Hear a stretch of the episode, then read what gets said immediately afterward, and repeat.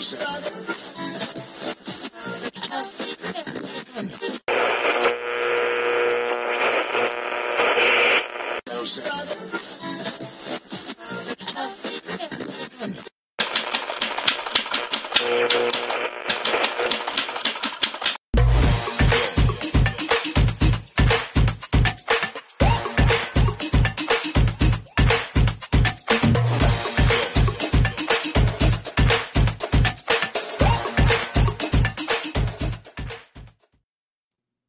a todos vocês. Começando mais um Giro das Onze ao vivo aqui pela TV 247, com meu querido Marcelo Auler sendo o nosso primeiro convidado. Estamos ao vivo também pela TVT de São Paulo, pela Rádio Brasil Atual, FM 98,9 e pela TV Quirimurê, na Grande Salvador, Bahia. Eu saúdo a todos vocês que estão chegando aqui para essa transmissão muito especial. Tá meio, tá meio é, escandaloso esse meu fundo aqui, né, Marcelo? Estou percebendo é, que fundo agora. É esse? Que fundo é esse? Eu não, não entendi. Que fundo é esse, não. né, Marcelo? Eu, daqui a pouco eu vou trocar. Isso aqui é de um artista, o Rafael Luquezzi. É, eu costumo colocar obras de artistas brasileiros de todo o Brasil é, nos fundos aqui nas nossas, nas nossas transmissões para a gente ter um pouco de arte enquanto fala de política, né, Marcelo? Não é, não é bom assim? Sim, sim. Mas eu não entendi o desenho, só isso. Não, tudo bem. o, o, o Auler, você sabe que esse barulho de máquina de escrever aqui que eu coloco na, na vinheta é em sua homenagem, né? Para mim, é homenagem, porque eu sou velho e trabalhei com a Hamilton. Você não pegou a você, Hamilton, você, você só pegou muito lá, né? teclei muito na Hamilton, entende? Em 74 era só Hamilton e macaco sem fio. Você sabe o que é macaco sem Não, macaco com fio, macaco preto. O que, que, é macaco preto? Era aquele telefone preto, de fio. Verdade. Você Aí a ficava falando no telefone é, e teclando. Assim, você, para ligar para São Paulo, pedia, pedia ligação via telefonista. Não tinha DDD quando eu comecei a trabalhar em 74. Eu trabalhava na Rádio Globo e a gente tinha um rádio potente, um Uber, Uber, se eu não me engano, Uber, que a gente ficava pegando ondas médias, ouvia, por exemplo, a Jovem Pan, que não era essa Jovem Pan de hoje, era uma outra Jovem Pan, que tinha um jornal da manhã de 7 às 9 da manhã, que tinha uma música que dizia assim: vambora, vambora, tá na hora, na hora, vambora, vambora. E a gente gravava as notícias de São Paulo, do Rio Grande do Sul, de Minas Gerais, e roubava, chupava. Chupava as notícias. Chupava. Aí eu, eu era o, o escuta, ficava trancado numa sala ouvindo essas coisas e datilografando em notas pequenas o que estava acontecendo em São Paulo, em Porto Alegre, em Belo Horizonte, e nem sempre divulgava que a gente estava roubando notícia de outra rádio. Meu querido, olha, contando todos os bastidores do jornalismo dos anos 70. Às vezes eu vejo à distância o jornalismo do, do passado, nessa época da ditadura militar, e, e, me parece que era melhor daquele que, que hoje é praticado nas grandes. Muito, muito, era muito melhor, melhor, né, Marcelo? Havia, primeiro, havia uma solidariedade maior entre os colegas havia corporativismo, mas havia também é, uma questão de classe, de categoria. Os sindicatos eram lotados de jornalistas. A ABI fazia diversos debates e nós estávamos lutando contra a ditadura. Éramos de direita, de esquerda, do que for, lutando contra a ditadura e contra a censura. Isso depois houve quando houve a redemocratização, uma divisão maior. Uns mais à esquerda, outros menos à esquerda, uns petistas, outros PSDBistas, outros. Aí dividiu tudo. A imprensa se endireitou, né? Depois da. Não, e depois, então, de 2013 e 2014, é, aí, aí... total. Aí perdeu tudo. Perdeu tudo. Deixou de ser crítica. Passou a comer na mão dos, dos, das fontes principalmente na Lava Jato. As pessoas traziam a informação, você não criticava, não questionava, não perguntava não se era aquilo mesmo ou não. Entende? Agora, naquela época, eu aprendi a trabalhar com telefone. Depois desse período da rádio escuta, eu passei para chamada apuração por telefone. A rádio nem sempre tinha à disposição. Ali estavam começando aqueles carros que faziam transmissão ao vivo. Na Rádio Globo chamava-se o Amarelinho, que era uma caminhonete com transmissor, com tudo, toda amarela, amarelinho da Globo. O repórter que ia para a rua era João Vita, depois eu passei aí a rua também. Mas antes eu aprendi a trabalhar com o com o Maurício Menezes, que é um grande repórter de rádio, e a gente apurava por telefone. Por e, tele... dá para apurar bem por telefone? Ah, a gente inventava, né? A Dava gente um jeito. Inventava, né? inventava. O melhor mesmo é apurar. Bom, não, é, não o melhor é, é, pessoalmente. O melhor pessoalmente. é você ir pessoalmente. Mas é, você tinha que trabalhar contra o tempo. E aí você trabalhava contra o tempo, você não tinha como ir à rua, e aí você apurava por telefone.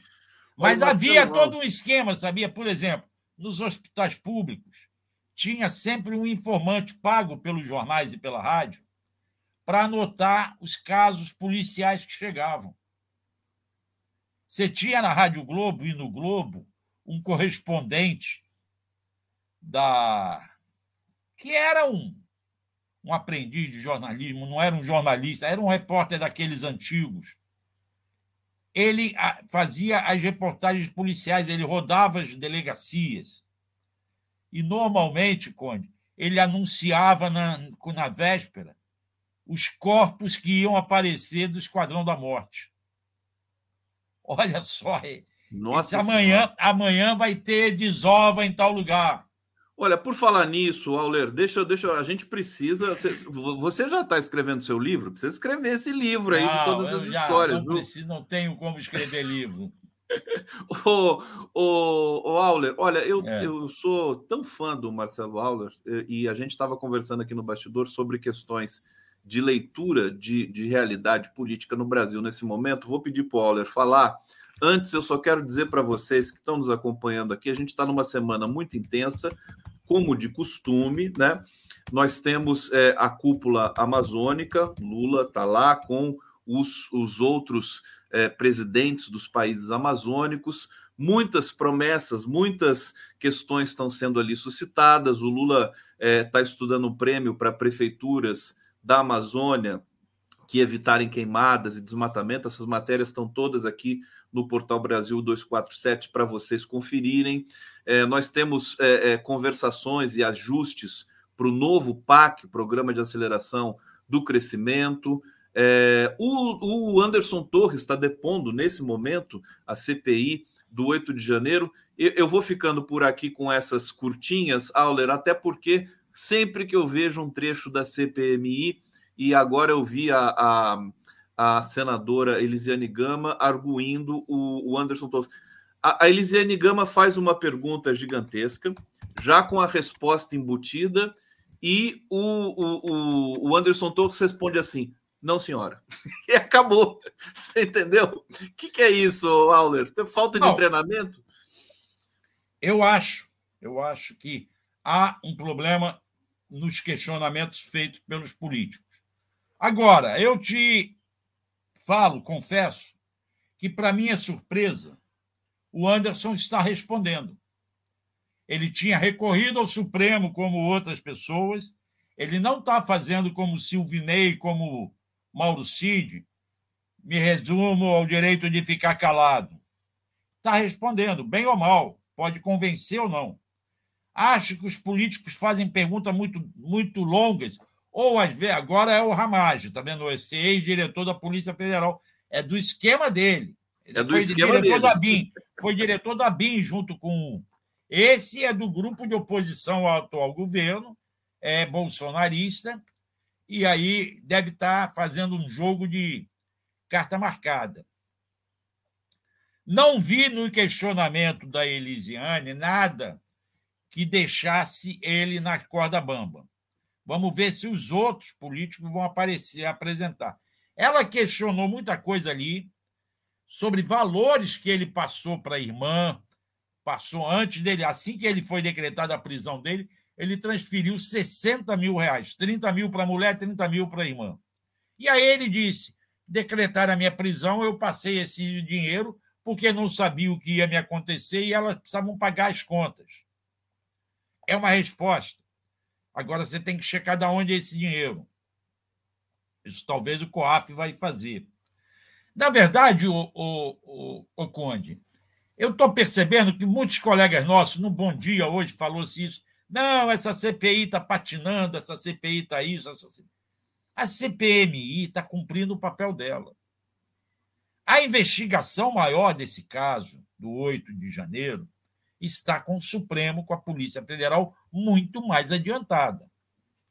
Agora, a CPMI está trazendo a público várias situações. Veja, os PIX. Nós iríamos saber dos PIX?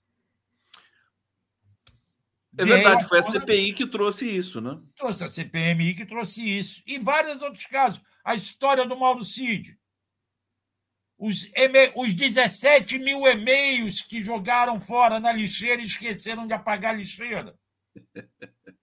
Veja só, isso tudo está vindo à tona. Nós, você tem que juntar esses fatos. Não vai ser no interrogatório que as pessoas vão se integra, entregar. É, desculpa, mas a CPMI, de fato, ela está trabalhando melhor no bastidor do que no, no picadeiro lá. Não, no picadeiro você só vai trazer para o público conhecer essas pessoas. Sim. Você vai ver quem é Mauro Cid, vai ver o papelão que o Exército fez de deixar ele fardado e ele não responder nada.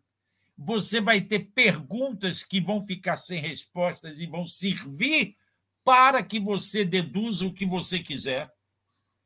Então, tem esse papel é, educador, digamos assim, educação cívica.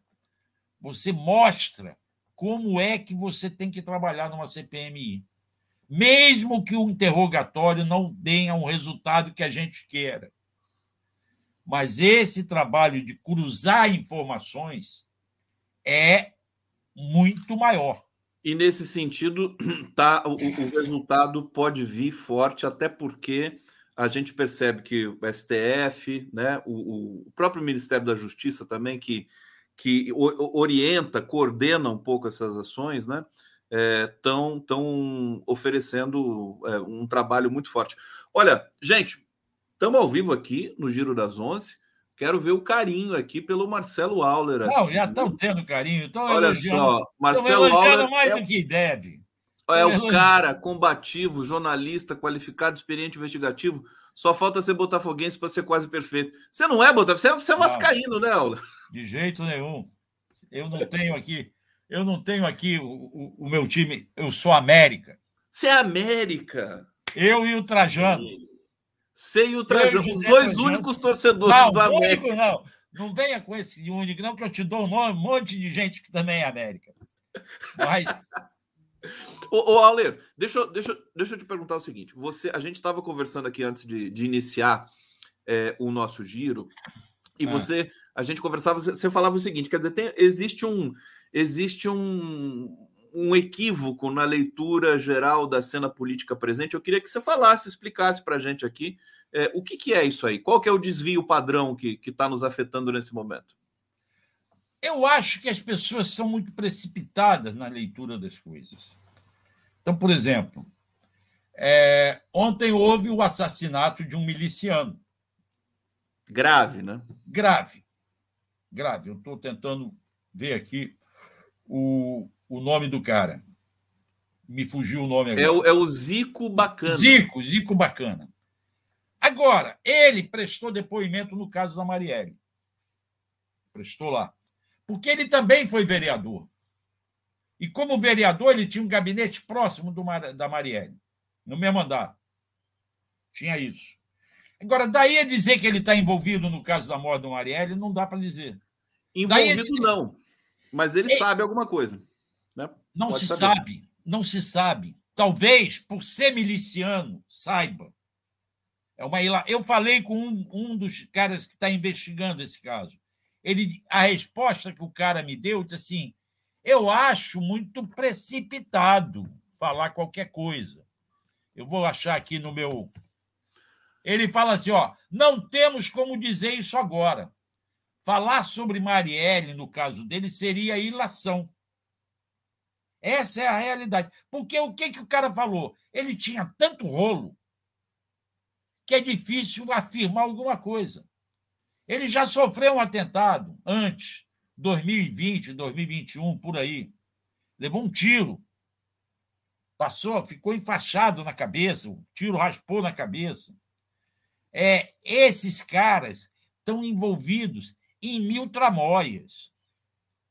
Eles vendem proteção, eles vendem. Ou seja, você está dizendo que ele pode ter sido executado por outras questões. Por outras questões. Claro. Ele poderia saber alguma coisa da Marielle, poderia saber porque miliciano entre si fala lá, os bandidos se comunicam, poderia ter tido alguma participação, mas até agora não apareceu nada, tá?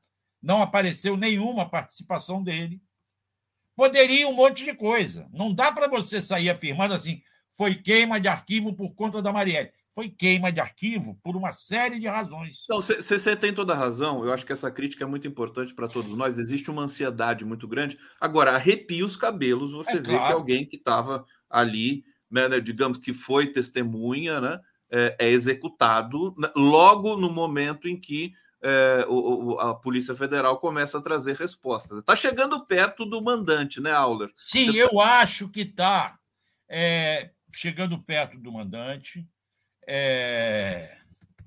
Você vê que na semana passada a Polícia Federal fez uma nova operação contra milicianos, tá? Ligados ao caso Marielle. Quem? O filho do, do tal cara que foi preso. Por quê? O que, que eles estão fazendo? A Polícia Federal e o Ministério Público Estadual está fazendo aquilo que a Polícia Militar não fez antes, ao longo desses cinco anos, combatendo a milícia. Quando você dá em cima de um grupo desse de miliciano, como esse que semana passada foi pego ligado a, ao caso, ao, ao cara que está preso, que é. Eu estou tentando me lembrar os nomes. Quem está quem, quem tá preso? O, o, o, o, é o, último que foi. O Maxwell. O Maxwell. Maxwell. E aí foram em cima de quem? Foram em cima do filho do Maxwell. Foram em cima da mulher do Maxwell. Não foram prendê-la, mas ela está respondendo por lavagem de dinheiro porque ela não trabalha e tem um carro BMW, sei lá qual é a, marca. Inclusive aprenderam o carro, né? É. Então, quando você dá em cima desse pessoal, você está fechando o cerco naquele grupo milícia. Vai resolver a milícia como um todo? Não. Mas se você começar a fazer isso em grupos determinados, você vai atacando a milícia. Acontece que a PM não faz isso. Por quê? Porque a PM está envolvida. A banda podre da PM e aí vamos limpar, não é a corporação como um todo, mas é parte dela, está envolvida com a milícia, está vendendo serviços para a milícia. Todos esses caras milicianos são ex, ex-PM, ex-bombeiro, ex-não sei o que lá. Todos eles.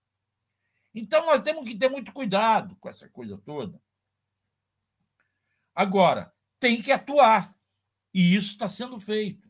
Você vai pressionando, vai sufocando grupos como esse, e dali pode ser. Por que, que o Elcio Queiroz falou?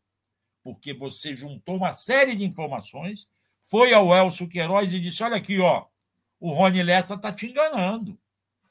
Ele disse que não tinha pesquisado sobre a Marielle. Olha aqui, ele fez a pesquisa sim, nós achamos a pesquisa. Aí o Elcio, opa, então ele está me enganando. Ele, o Elcio, participou da morte da Marielle e não recebeu dinheiro. E acha que o Rony recebeu. Agora, e, e acha que recebeu, e, e, claro, porque ele comprou iate, comprou carro, não sei das quantas tudo mais. Você acha que o Rony Lessa pode, pode entrar em delação? Eu, o, o, o Rony pode ser, acho um pouco provável. Pouco. Pouco provável porque ele tem deve muito. Mas não sei se o Maxwell não entraria. Entende? Que é outro que sabe. O, o Elcio, segundo esses investigadores com quem eu falei, não sabe quem foi o mandante. Suspeitou daquele que também já foi assassinado, que eu agora nem estou lembrando mais o nome, mas foi assassinado ano passado é, um outro também envolvido nessas coisas todas. O, o Macalé, né? Macalé, Macalé, Macalé, Macalé. É muito nome, né? O é Auler, deixa eu, deixa eu trazer aqui. A Lorena está trazendo uma pergunta para você. Eu vou pegar carona na pergunta da Lorena. Marcelo Auler, qual sua, qual sua análise sobre o governo Tarcísio de Freitas dar anistia para quem não usou máscara na pandemia e criar uma lei para isso, como no de Bolsonaro? O que te parece? Aliás, além disso, quer dizer, eu quero te perguntar, você fala essa coisa da máscara, porque o Tarcísio está tentando livrar a cara do Bolsonaro. Agora, é muita, é muita chacina, muita violência né, no Brasil nesse momento. São Paulo, Rio, Bahia, e, e todo dia você tem uma notícia de uma criança sabe? Que morreu com. com e, e, a imprensa chama de bala perdida, mas não é bala perdida, é bala achada, né? O, o, Auler, eh, como é que vai ser? Para o governo federal vai ter que se mexer nessa situação. Eu também acho. Está na hora do Dino chamar as falas. Agora, o que, que vai fazer? O poder das PMs era dos governadores. Você tem aí, vocês estão vendo, isso que, que a nossa telenauta falou, que eu não peguei o nome, perdão. É... Lorena. Lorena, é isso, Lorena. Você já disse. Ele está beneficiando o Bolsonaro. Agora, o Bolsonaro não fez um pix para pagar a multa do não uso de máscara? Aliás, o 247 faz uma matéria falando isso. Não sei se você consegue puxar essa matéria aí que está na página do, do 247. Fala qual é que eu puxo. É, é, é, é uma justamente do, do, do Tarcísio. Bom, não está aqui. Do Tarcísio com o, o, o Bolsonaro, ah. dessa de, de, de, de você tirar a multa. Tá? A matéria do 247 mostra uma outra coisa. É o Tarcísio e o Bolsonaro andando de moto sem capacete.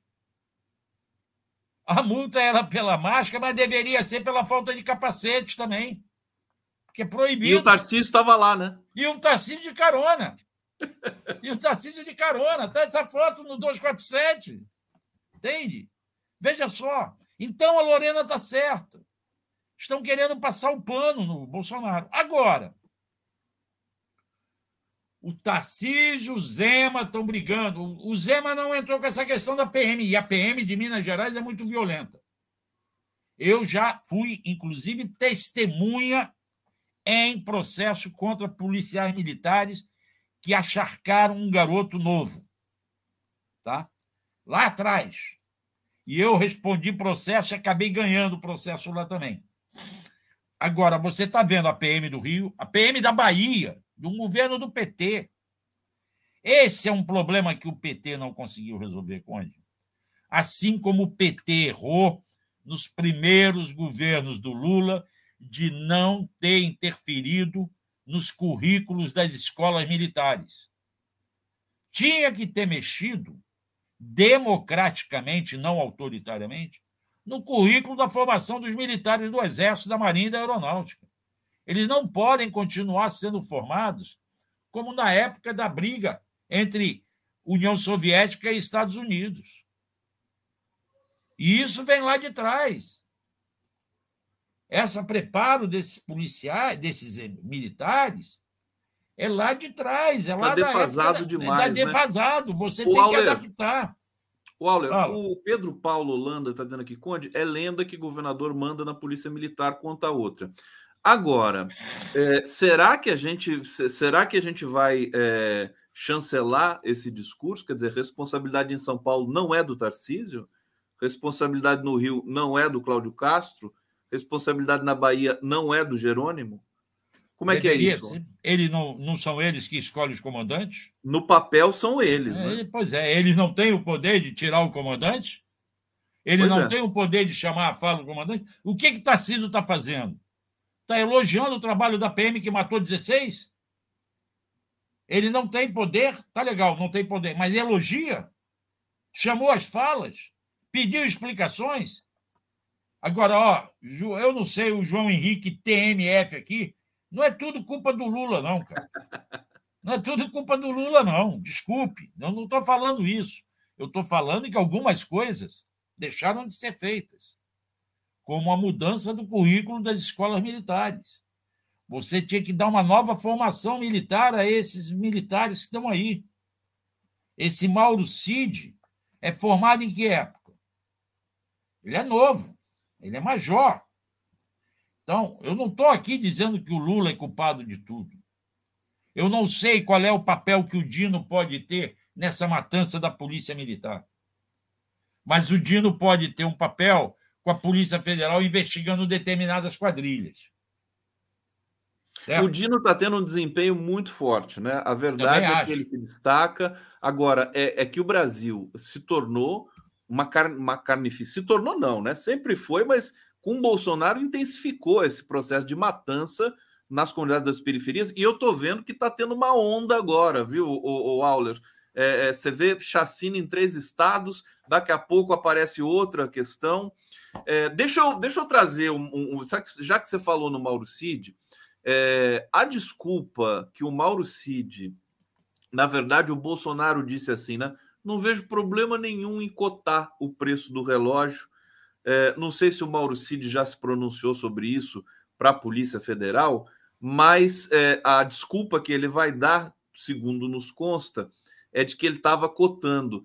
Será que nós vamos acreditar nesse tipo de coisa a essa altura do campeonato? Quer dizer, o Mauro Cid está numa imundice infinita. Marcelo Auler, como é que você vê isso aí? Pois é, cara, vai acreditar em quê? Nós não precisamos mais acreditar em nada. Tá? É, é, é preto no branco. Pegaram o Rolex que ele ganhou e que não era dele, que deveria ser patrimônio da União, e botou à venda. Se tivesse conseguido a venda, será que vendeu? Cadê o Rolex?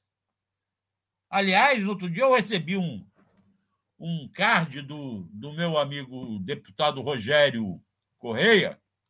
Eu não sei se você viu esse card. É... Estou catando. O Rogério mandou várias coisas. Ele, ele, trabalhou muito no recesso da CPI, né? Sim. Deixa eu pegar. Estou te encaminhando aqui, estou te encaminhando aqui, ó. Está me encaminhando? Esse, Manda para mim. Estou te encaminhando aqui. Vê se você consegue mostrar para nosso, os nossos telenautas aí esse. Onde está o Rolex?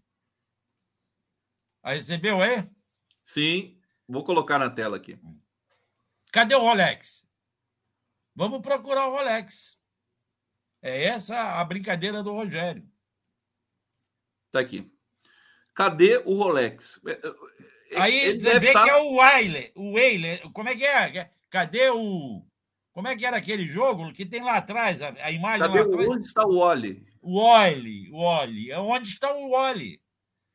Tá com quem aí o Rolex? Onde está o Rolex? Onde foi parar esse relógio? Então, eu acho, cara, que, na verdade, você está vendo um monte de coisa. Essa história do Rolex é outra que não surgiria se não fosse a CPMI.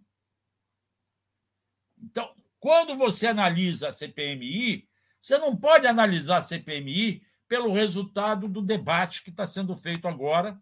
Tem um petista questionando o Anderson Torres. Nesse momento eu não estou ouvindo, mas estou vendo aqui na minha outra tela. E estava com violência, estava enfático, bastante enfático. Agora. Eu, eu vou colocar na tela aqui. Ó, ele está é... falando agora. Vê aí se você consegue pegar. Espera aí. É o deputado lá de. Eu acho que é. é. Eu esqueci o nome dele. Eu também. Eu, esse, aqui, eu... esse aqui é, da, é de esquerda, eu acho. É, não, é petista esse. É. Petista. Petista. Bom, a gente vai acompanhando aqui. Eu não vou colocar é, o som. Deixa eu colocar só um pouquinho do som para ver o que está rolando aqui. Até mesmo durante a posse presidencial. É, eu... Coronel Jorge da Silva Pinto. Eu não sei quem é. Não, sei quem é. não aqui não. Eu não conheço. O senhor não tem conhecimento? Não, não tem. Tudo bem, vamos dar continuidade então. Os acampamentos, que no início o senhor disse um depoimento que poderia até ser uma manifestação legítima. Rubem Pereira Júnior, Com do esses PT do fatos, Maranhão. o senhor disse que perdeu força porque ali foi tomado por criminosos. Então, aqui, ele tá fazendo. Aqui acho que está no caminho certo, né? Perguntas curtas, né? Para pressionar É. um pouco o depoente. É, vamos, vamos acompanhar. Agora, como o Marcelo Auler falou, explicou para a gente aqui, o trabalho de bastidor da CPMI está mais forte do que esse trabalho, que é mais uma pirotecnia para expor essas figuras, né? é, é, enfim, abusivas aí da, da República Brasileira. Marcelo Auler, deixa eu trazer um comentário aqui do, do Irani, ou da Irani, Alves Neves, paulistas já podem pedir impeachment de Tarcísio. Ô, ô, Auler, da, da- do bastidor ali de Brasília, que você conhece tão bem, você circulou muito ali é, nesses últimos tempos, né, fazendo cobertura ali de Brasília para o 247, é, a chegada do PP e do Republicanos no governo, essa, o Lula, ele realmente ele cadencia muito a, a, a troca de ministérios, né? A troca de ministros.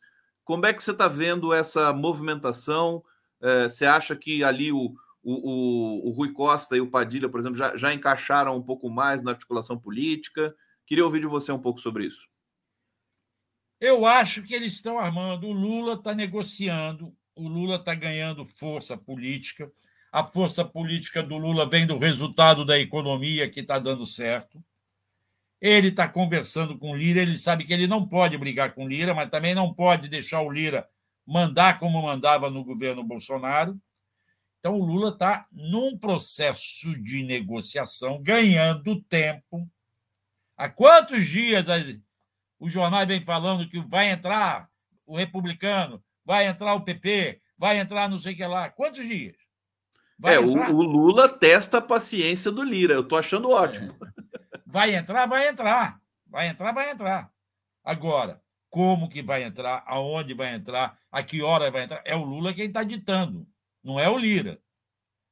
Precisa entrar? Precisa entrar porque, infelizmente, os eleitores não deram uma maioria no Congresso para você governar. E aí você precisa ter essa maioria. Quando vai entrar, onde vai entrar, é o que o Lula vai dizer. Aliás, eu estou vendo, quem vai poder falar melhor sobre isso é o seu próximo convidado, né?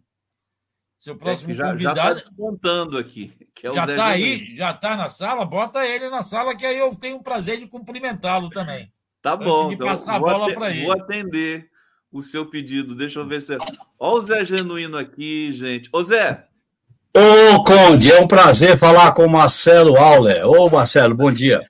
Bom dia, Zé Genuíno. O prazer pra é todo meu. sua entrada aqui. Claro, Ótimo. pô. Eu quero aprender um pouco com esse professor. Que é isso, Marcelo? Eu aprendo com você, pô. Então, eu estava dizendo, eu estava dizendo, Conde, e o Genuíno vai poder me consertar, que o Lula está sabendo manobrar direitinho essa negociação, sem ceder. Ele sabe que vai ter que ceder alguma coisa. Mas ele não está deixando que digam a ele como é que ele vai fazer. Ele está dizendo assim: olha, quem escolhe o ministério sou eu, a hora para colocar sou eu, a maneira de colocar sou eu. Vamos colocar. É isso, Genuíno. Eu Você acho, acha- Marcelo, que você está certo. Se o governo Lula, através dos seus interlocutores, tivesse começado lá na transição com o que ele disse agora, eu não vou negociar com o Lira como representante de todo o setor, eu vou negociar partido a partido. E ficou claro, né, é, Marcelo, o que você diz aí. Se você pegar a questão das Forças Armadas, a questão da, da PGR, a questão do Lira, a questão da mídia corporativa, eles querem estabelecer um controle do Lula. E eu acho que toda vez que tentam fazer isso, o Lula reage. E eu acho que ele está certo. Tem que negociar partido a partido. Segundo, tem coisas que não dá para ceder. Eu acho que ele agiu correto na questão do Márcio Postman. Ele está agindo correto em dizer que ele é que vai decidir como fazer a reforma ministerial. Eu acho que nós temos que fazer uma negociação, Marcelo, partido a partido. Eu acho que o que está faltando ali no Congresso é unir a canhota, é unir o, o polo de esquerda.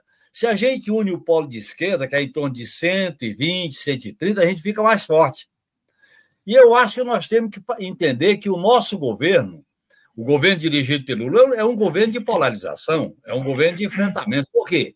Porque o modelo econômico, Marcelo, com a hegemonia do capital financeiro, o modelo político que foi produto do golpe de 2016, que adulterou a Constituição de 88. A tutela militar, que eu acho que essa é uma questão que tem que ser enfrentada. E não dá para a gente aceitar esse inquérito fajuta que eles estão fazendo, que é pior do que o do Rio Centro, Marcelo, para livrar a casa das Forças Armadas. E eu acho que nós temos um problemaço aí pela frente. Eu estava acompanhando a tua colocação, concordo contigo. A segurança pública, a matança tem que ser enfrentada como uma prioridade nacional. E o PT tem que ser muito franco, sincero, porque é Bahia, governado pelo PT há 16 anos, é Rio de Janeiro, milícia, e é São Paulo agora com o bolsonarista no Palácio dos Bandeirantes. Então, eu acho que nós temos que discutir uma política de segurança pública, uma política estrutural, uma política que crie condições para que a segurança pública não seja violência, seja força. Você sabe, Marcelo, que segurança pública é força, é prevenção. Segurança pública é evitar. Segurança pública é, não é o, o, o, o, monopólio da violência, é o monopólio da força. É uma diferença entre força e violência. E a, a polícia está agindo, governadores não mandam na polícia, que elas são totalmente autônomas. O Ministério Público não controla a atividade policial, que era a tarefa do Ministério Público. Nós vamos ter aqui uma subprocuradora que ela vai falar sobre isso. Pela Constituição, quem controla a atividade de polícia é o Ministério Público. Não há, não há controle de nada. Olha bem o que acontece aqui no inquérito Eu nem sobre. sabia disso. Quer dizer, é, é, é mais do que a, a, o, a, a, obrigação do Ministério Público se pronunciar, o Ministério Público manda, né? Manda, o, o, o, Ministério Público controla, fiscaliza a atividade policial. Não é que manda, ele controla, ele fiscaliza. Sim. Por exemplo, uma ação como essa em Guarujá, uma ação como a da Bahia do Rio de Janeiro, o Ministério Público Estadual tem que imediatamente instaurar inquérito, fazer fiscalização. Genuíno, Agora, veja bem. Fala, fala. Pode falar. A polícia, a, lá atrás, o, o Leandro sabe bem disso, o Marcelo sabe muito bem disso. Eu estava falando do Leandro porque é o colega do Marcelo. O Marcelo sabe muito bem disso. Aquela PEC 37 era para separar as atividades, Ministério Público de um lado e Polícia Federal de outro. Fizeram um conluio entre a atividade policial e a atividade do Ministério Público. Ninguém controla ninguém. E aí está essa bagunça geral. Os governadores não comandam, porque não têm coragem política para indicar um secretário de segurança que peite as milícias, que peite esses, esses bunkers. Esse, esse é o problema. Porque por quem tem arma, Conde, gosta de ser mandado. Se você não manda, eles passam a mão eles, dizer... eles assumem. O, o Auler, é, né? faz uma pergunta aí para o Genuíno para você se liberar. Quem comandou, quem fez isso como governador, que soube separar isso e teve dificuldade, mas botou um pouco de ordem, foi o Brizola. O Brizola sim, o Brizola. O Brizola fez isso, botou Nilo Batista como secretário de segurança, botou o coronel da PM, que eu... não adianta, a minha memória hoje está falhando mas que era aquele coronel negro, inclusive, que claro, botou ordem. Isso. Entende? Tem que enfrentar dessa forma. E hoje, Olha, de manhã, no, debate, no debate do Bom Dia, hoje eu mandei esse recado, inclusive, para o Atush, todo mundo estava falando ali da questão da, da chacina, não sei o quê. Eu disse, cadê o Ministério Público? Porque é isso que o Zé, Zé Genuíno está falando. O Ministério Público, Olha além de ser porta o Ministério Público, além de ser fiscal da lei, de cumprir a fazer cumprir a Constituição e respeitar a lei, ele tem que controlar a atividade policial. O Ministério Público Estadual controla as, as polícias estaduais e o Ministério Público Federal controla as polícias federais. Claro. Isso é função deles. É Se função constitucional, Marcelo. Está na é. Constituição é no artigo 127. Pois é, então eles são obrigados a chamar a polícia e dizer assim: explica por que, que houve essa matança aí no Guarujá. Marcelinho, Marcelinho, deixa eu, deixa eu te agradecer. Ótimo. Se você quiser ficar aqui conosco, Não, você fica, viu? Mas eu, eu acho que você tem, você tem compromisso aí, né? Tem outros compromissos. Eu gostaria de continuar com o Genuíno no papo aqui. Ô, ô, é, Conde, mas, eu, mas tenho... eu, queria, Marcelo, eu, Sim, eu, sou um, eu acompanho suas entrevistas, seu trabalho e quero parabenizar pela atividade jornalística que você desempenha aonde você trabalha. Parabéns, Marcelo. Obrigado, eu te conheço gente. há muito tempo, há décadas. Nós nos conhecemos desde 78, desde 80, quando eu morei em Brasília, em São Paulo. Isso. Desde 80, quando eu morei em São Paulo, a gente começou a se conhecer. Um grande abraço, Conde, um prazer revê-lo genuíno. Um grande Igualmente, abraço, Marcelo. comunidade. Eu volto à tarde no Brasil agora com uma exposição que vai ter no Supremo Tribunal Federal sobre o 8 de janeiro. Vamos falar sobre isso com a Daiane, ok? Marcelo ótimo, Auler, ótimo. obrigado. Um grande abraço a todos vocês e até a próxima. Até a próxima, meu querido. Marcelo Auler realmente é demais, né, Genuíno? Você conhece ele desde lá de trás? Desde os anos 70? Desde o final da década de 70. Tivemos um grande trabalho na Constituinte, ele cobria a Constituinte. O Marcelo, ele fez um jornalismo muito independente na transição da ditadura para a democracia. Ele sempre teve um trabalho militante em torno de causas democráticas na cobertura que a imprensa fez da história do Brasil. Ele é uma testemunha ocular do que o Brasil viveu nesses últimos 40 anos. Fantástico aqui. Eu, eu, eu vejo que o Lula também tem um carinho muito grande pelo Auler chama o de Marcelinho, Marcelinho. Mas todo mundo tem carinho por ele, rapaz. Eu conheço o Marcelo, os jornalistas, a maneira que, como ele se relaciona. Sabe aquele jornalista que respeita a fonte, que não Sim. quer aparecer mais do que o entrevistado. Ele se dá bem com todo mundo, não quer ficar como alguns aí, eu não vou citar nome, que viram pro, pro é, viram é, protagonista. Não, Marcelo é humilde, simples, mas é, olha, quando ele vai para cima de um assunto, se prepara. É corajoso, né? E, inclusive, corajoso e competente. E competente. Zé Genuíno aqui no Giro das Onze, estamos ao vivo aqui pela TV 247, também pela TVT de São Paulo.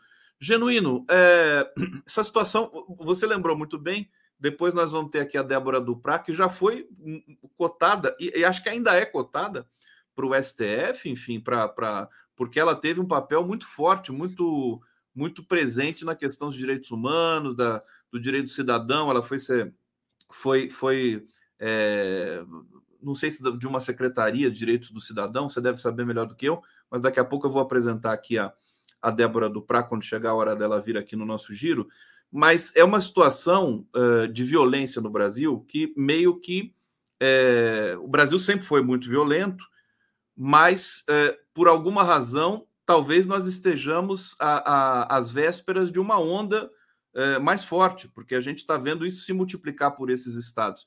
É, e, e, o Auler já disse que o Dino, né? Eu te, tenho dito também, Flávio Dino, a gente tem muita, é, muita fé no trabalho que ele faz. Que, que você acha? Por onde que você acha que, deve, que se deve começar essa, essa questão aí de é, fazer uma mudança nesse processo da, da violência policial? A crise da segurança pública é uma crise nacional.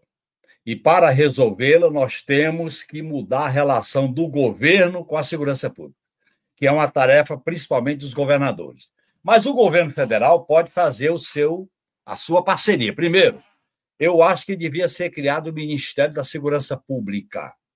E você fazer da todas as polícias elas serem organizadas num sistema único de segurança pública, polícia municipal, Polícia Militar, Polícia Civil, a, criar a Guarda Nacional, que não é Força Nacional de Segurança, dar o estatuto legal e constitucional, comandada por um civil vinculado ou ao Ministério da Segurança Pública ou ao Ministério da Justiça, para comandar o sistema de segurança pública, criar o SUSP como o SUS. A partir daí, investir pesado na, na formação das polícias uma coisa é a força, outra coisa é a violência. A polícia competente é aquela que previne, que tem inteligência, banco de dados, se antecipa. E no limite, quando ela usa a força, violência é mata. Força você contém, força você segura. E no limite, você pode ter autodefesa, mas com um sistema de autocontrole. E eu acho que a experiência das câmaras é muito importante. A outra questão, fazer um trabalho de parceria entre as polícias, porque dentro das polícias é uma disputa interna, polícia civil e polícia militar. a degradação dos policiais, do ponto de vista salarial, do ponto de vista de condições de vida, é muito ruim. Então, tem que melhorar essa situação. Outra coisa, as perícias não são autônomas, ó, oh, Conde. A, polícia técnica científica tem que ser uma atividade autônoma. Atividade de perícia, que vai informar o que, que aconteceu em Guarujá, o que, que aconteceu em Salvador, tem que ser totalmente autônoma. Isso tinha que ser feito. E eu acho que discutir com o Ministério Público como exercer a fiscalização e controle da atividade policial. É necessário uma atenção dos governos estaduais e do governo federal, até porque os presídios são estaduais e federais, a uma nova política penitenciária, porque a, a, o sistema penitenciário são faculdades para fazer a pós-graduação em crime.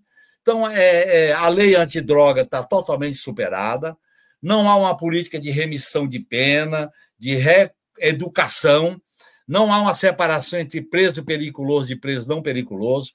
E eu acho que, nesse sentido, o governo tinha que fazer uma campanha concreta contra as armas. Essa cultura das armas, do armamento, leva a uma cultura da violência, porque a arma não atira sozinha, tem que ter um dedo para apertar o gatilho, né, Conde?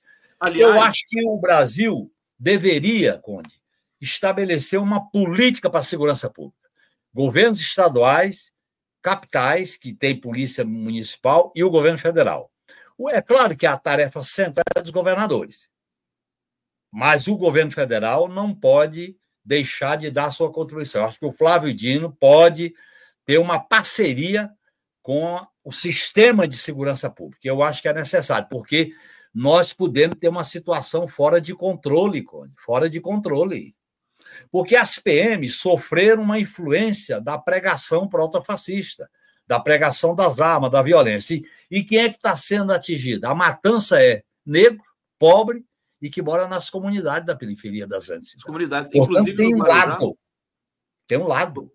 Você deve saber que no Guarujá, o, o, lugar onde teve a chacina, foi onde o Lula passou a infância, né?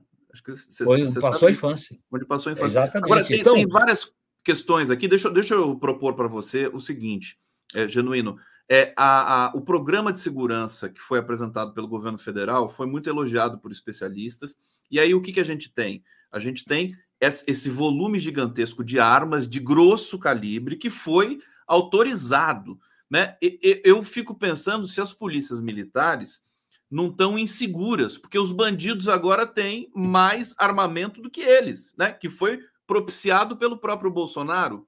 Você não acha que tem um pouco disso? Quer dizer, fuzil, 9 milímetros, a arma que matou o policial aqui, é, que desencadeou esse processo aqui em São Paulo, foi uma 9 milímetros que era uma arma que só poderia ser comprada por autoridades de segurança. Uma reflexão sobre isso, Genuíno. Olha, primeiro, acho que tem que haver uma campanha pelo desarmamento. Extinguir todos os CACs. Estabelecer, como o governo já fez na lei, critérios mais rigorosos em relação à compra e à posse de armas. Certas armas é de competência exclusiva ou da segurança pública ou da, ou das Forças Armadas. E a gente desenvolveu uma cultura da paz, uma cultura da não violência, uma cultura em que as, as polícias possam agir com competência. Por exemplo, eu acho que tem que haver uma política de estímulo à profissionalização das polícias, no sentido de salário, condições de trabalho. Você sabe que há uma guerra dentro das polícias em relação ao alto comando e à base. Então, na hora de fazer uma operação, e o banco de dados é único, e o, as operações são únicas, então acho que tem que haver uma verdadeira mudança no sistema de segurança pública. Eu defendo, Conde, que para o governo federal dar a sua contribuição, ele devia criar o Ministério da Segurança Pública, exercido por um civil. Esse ministério criaria uma Guarda Nacional, uma guarda costeira, uma guarda de fronteira, como tem nos Estados Unidos, a Guarda Nacional, como tem na Itália. A Guarda Nacional, ela agiria em situações limites, porque se o governo não fizer isso, na hora que a situação sair do controle, vem o apelo para colocar o exército. E a experiência que foi usada no Morro do Alemão, em Salvador, não é a melhor utilizar o exército como força auxiliar das PM, é o contrário. Eu acho que a gente tinha que desmilitarizar. Quando eu falo desmilitarizar, Conde, não é, é só, é só olhando para o exército, não. A desmilitarização é a formação. As PMs sofreram uma formação no período da ditadura e não foi mudada até agora, de que a atividade deles é uma guerra. A, a segurança pública não pode ser uma guerra. A segurança pública é prevenção, polícia comunitária, é antecipação, é força, é educação, campanhas, né? Campanhas e outra coisa, essa segurança pública tinha que agir em numa visão transversal com a saúde, com a educação, com o esporte, com o lazer.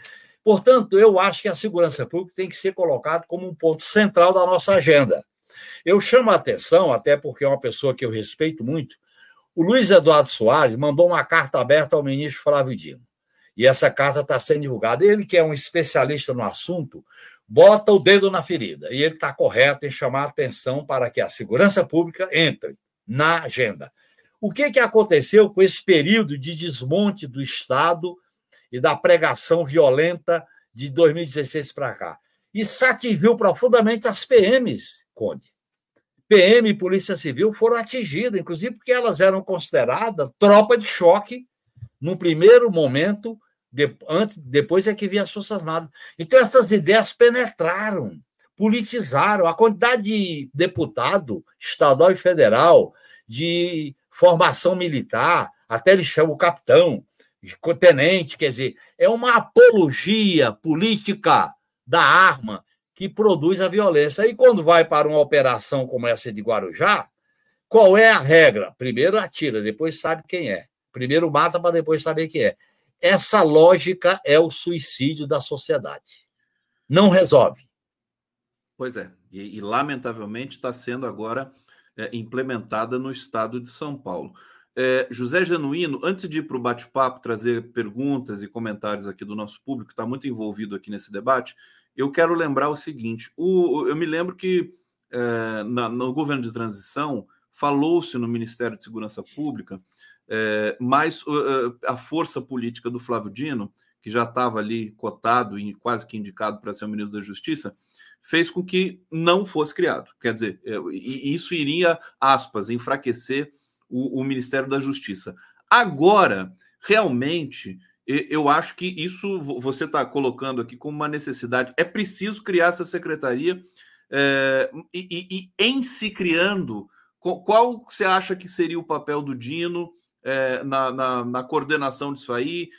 Por exemplo, nós, nós temos esse especialista que você falou, Luiz Eduardo Soares, poderia trabalhar junto ao governo para fazer essas coisas. Claro, eu acho que o Dino deveria ser o coordenador político dessa atividade.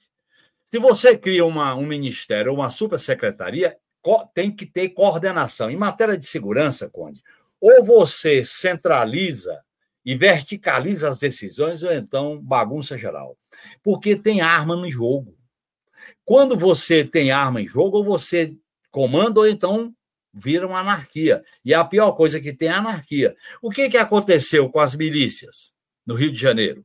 O que aconteceu com as quadrilhas, o crime organizado no norte do país? O que aconteceu em São Paulo com o PCC? Quer dizer, parte da segurança pública tem que enfrentar esses bunkers. No passado, Conde, existia a escuderia Lecoque no Rio de Janeiro. Olha aí, escuderia Lecoque no Rio de Janeiro foi a origem das milícias.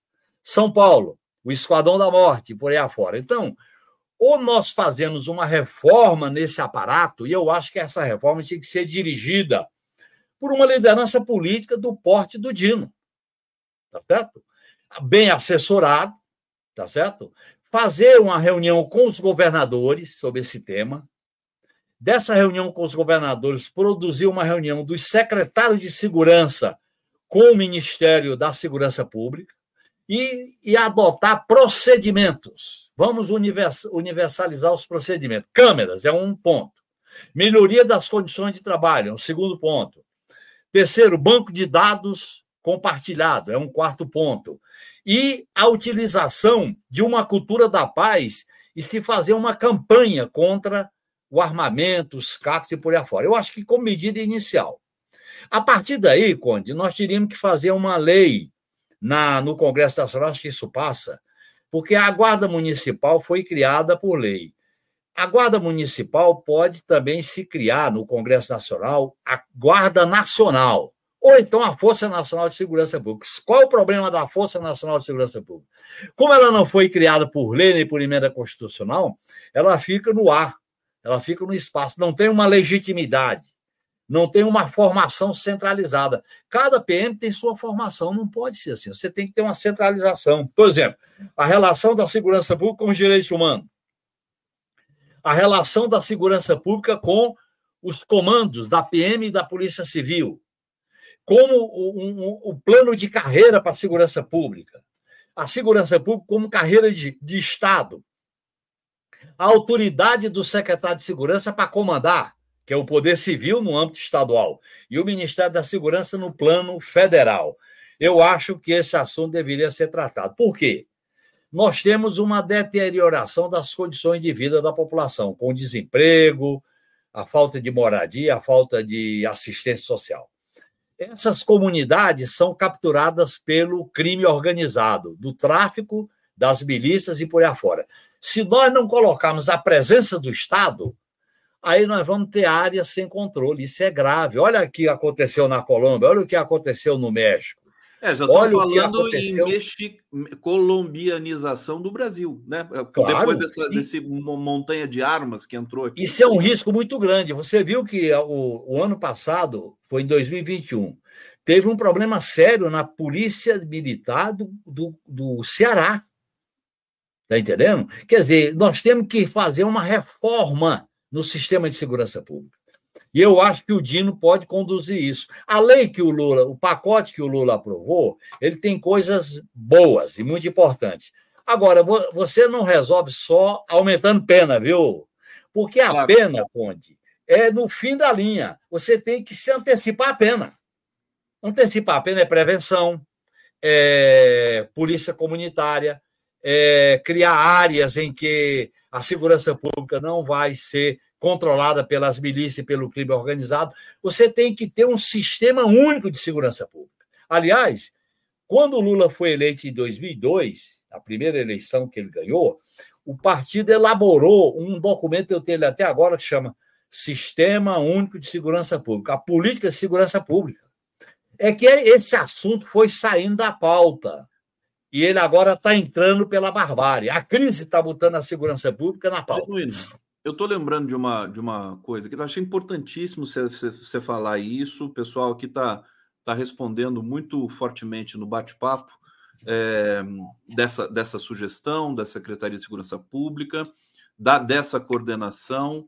É, agora, não te parece estranho também é, ver que depois da apresentação do programa de segurança pública do governo federal, pelo Flávio Dino, pelo Lula, que foi um programa elogiado, é, é um programa elogiado, vamos dizer assim, inclusive para desfazer o que foi feito de, de, de, de, errado no governo anterior nesse, nesse campo, é, num, num momento em que depois, acho que pela primeira vez na história, genuíno, a esquerda capturou o discurso da segurança, né? Nesse, nessa questão da prevenção, porque o programa do, do Dino também né, tinha essa, essa dimensão logo depois da apresentação desse programa, das revelações sobre o caso Marielle Franco, você ter essa onda de chacinas no, no Brasil? Você não acha que tem uma Não é por acaso, Conde.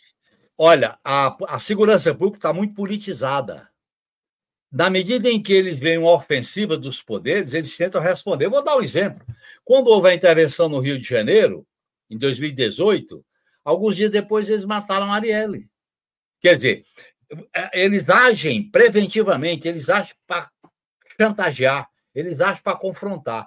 Essa, essa questão de, de Guarujá é muito séria, porque houve uma, a morte de um soldado que nós condenamos e tem que punir, tá certo? Agora, aí vem a vingança. Polícia não é para fazer vingança, ah, não é, não é uma, uma vingança, não é uma chantagem. Então, quando eles veem que o país vai entrar numa rota de civilização, Aí eles vêm com a barbárie. Ou aciona as milícias, ou aciona o crime organizado para poder criar bagunça. Eu vou citar o exemplo do Rio de Janeiro com a morte da Marielle. Você citou o exemplo agora desses três estados, três chacinas, Bahia, Rio de Janeiro e São Paulo. E o governo do PT da Bahia, que governa há 16 anos, não tem desculpa. Eu sou petista, mas não tem desculpa. Não dá, o Conde, para aceitar. Tem que dar uma resposta. Eu também estou. Tem que dar uma resposta. Eu acho que o governo Lula, através do Flávio Dino, tem todas as condições para dizer o seguinte: aqui não é oposição em situação, aqui é a, a força do Estado democrático para garantir a cidadania e os direitos. Nós vamos agir, seja governado pelo PT, seja governado pelos Bolsonaro, seja governado por outros governadores. E aí tem uma política de Estado. Tá, nós estamos precisando de uma política de Estado que coordene. Está faltando, Conde, coordenação política. E essa coordenação política, eu acho que o Flávio Dino tem condições de fazer. Tem condições de fazer. Agora, ele tem que ter instrumento na mão, instrumento legal, autoridade. Porque eu acho que é muito importante fazer isso. Eu acho que ele pode se assessorar com alguns especialistas em segurança pública, como o Luiz Eduardo Soares, que é um especialista. E ele, a carta aberta que ele fez é muito lúcida naquilo que ele indica. E tem várias elaborações, vários documentos, várias pesquisas que orientam eu, eu vou isso. dar dois exemplos aqui do que o governo poderia fazer nessa, nessa toada da, da sua, da sua recomendação, orientação, é, Genuíno, que é o seguinte: primeira coisa, o Haddad chamou o Bernardo Api, que é o maior especialista de reforma tributária do Brasil já há 20 anos. Lá para o Ministério. Criou criou um, um, gabinete né, para um grupo de trabalho para a reforma tributária e com isso ele ganhou ali a, a, o respeito do Congresso. Mesmo o Congresso sendo conservador, eles respeitam o Haddad, porque o Haddad levou muitas informações. E a outra coisa é aquela vontade política que o Lula demonstrou quando foi né, de avião até o território Yanomami. Quer dizer, juntando essas isso. duas coisas, você é. faz, você refaz né, o conceito de segurança nos estados e tenta Aliás, um pouco. Você tem razão. Pode analisar a experiência internacional. O, o, presidente da República, no sistema presidencialista, ele é chefe de Estado e chefe de governo. Ele tem que ter um nível de assessoramento de alto padrão para poder ver como atuar. Então, a, veja bem o que acontece em algumas áreas nos Estados Unidos. Tem assessor disso, disso, disso. Eu acho que está na hora da gente fazer esse trabalho de assessoramento com especialistas que acompanham essas questões. Você informa, por quê? A complexidade hoje do crime organizado, a complexidade do tráfico de droga, a complexidade dos crimes transnacionais, a complexidade do envolvimento de grandes máquinas que acumulam dinheiro com isso aí. Então, eles levam a sociedade ao desespero, à barbárie, para poder estabelecer o vale tudo.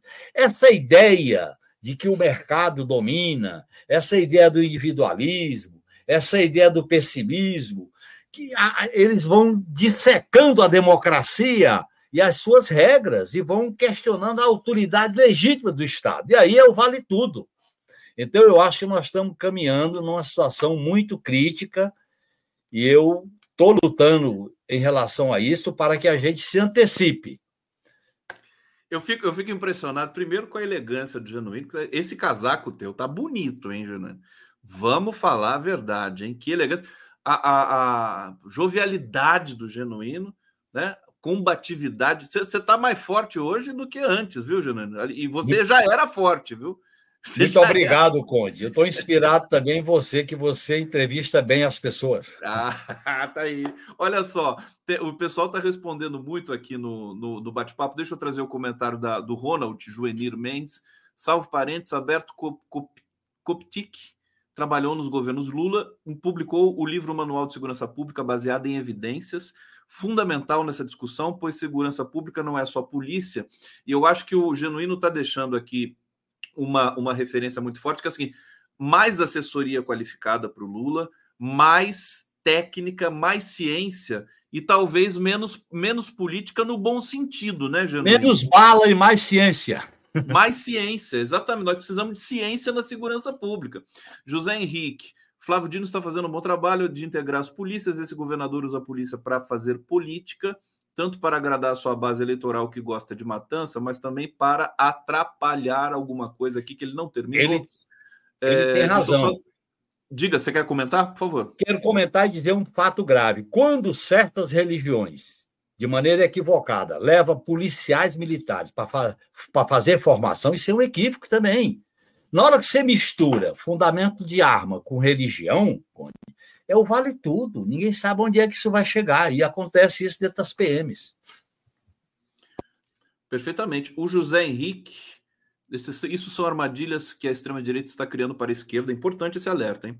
É, tem que ser inteligente para não cair. Lá na época do não vai ter COP 2013, caímos bonitinho, tem gente que nem sabe que caiu.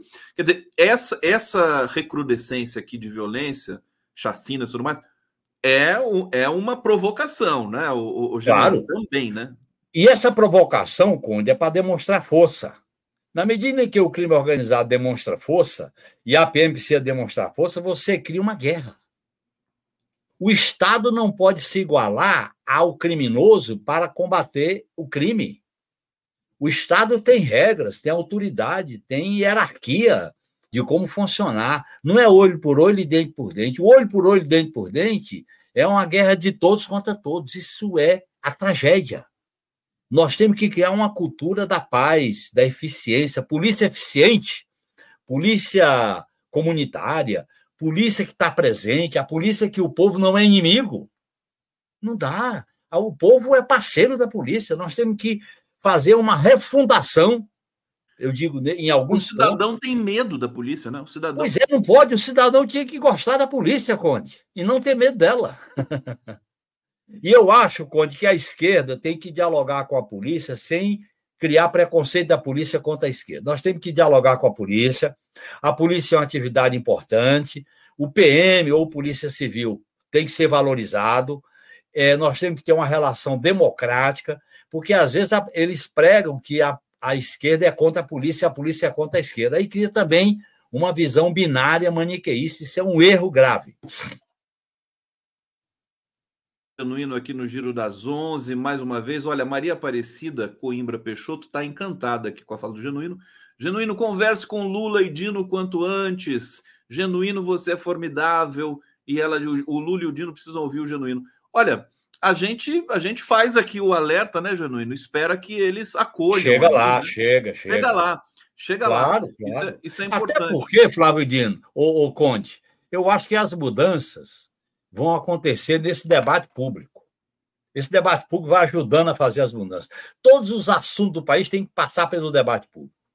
Saúde, educação, segurança, Forças Armadas. E esse é um um diferencial do, do, PT, sempre foi, né? Por exemplo, esse evento da Amazônia, isso é uma coisa fantástica, Conde, que o Lula está participando da conferência dos países que integram a Amazônia, isso é uma coisa nós temos que botar a agenda do país no debate. Aliás, eu, eu li um artigo também muito bom de um companheiro que eu respeito muito, Roberto Amaral, que ele dizia: vamos fazer desse país uma assembleia de todos os temas importantes. É isso, é discutir. O papel que vocês têm nessa mídia alternativa democrática é fundamental. E eu acho que a gente tem que fazer com que a sociedade saia do medo, da apatia, da paralisia, da insegurança e seja ativa. Já que você tocou nesse ponto, então permita-me te fazer uma pergunta capciosa, Genuíno, que é o seguinte: é, já está se comentando muito. É, o, Paulo Pimenta disse que essa distribuição das verbas da SECOM ainda precisa ser consolidada para que a gente saiba. Mas, a rigor, o que nós vimos no, no, no, na área de comunicação do governo Lula 3 é que eles aumentaram a receita para a TV, a te, as TVs convencionais e diminuíram para a internet e a mídia independente, que tem um papel importante, sobretudo agora, ainda mais do que vinha tendo, é, ficou um pouco deixada de lado. É, isso também se resolve com conferências nacionais, né? Claro. Aliás, foi no governo Lula II que nós fizemos uma grande conferência nacional articulada pelo Frank de Oliveira. O, o Franklin.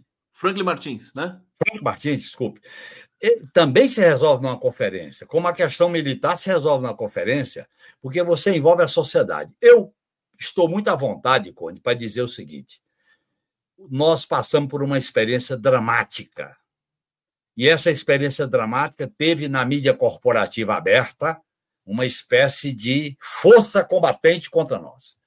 A gente não levar em conta isso, ter ilusões, não ter critérios democráticos para distribuir a verba publicitária, ter ilusão nessa mídia corporativa, olha, a gente pode errar uma vez, duas vezes é burrice. Eu sou crítico, até porque eu não, eu não dou entrevista para mídia aberta, eu só dou entrevista para mídia democrática, eu não, eu não exerço cargo, então não vou dar entrevista. Né?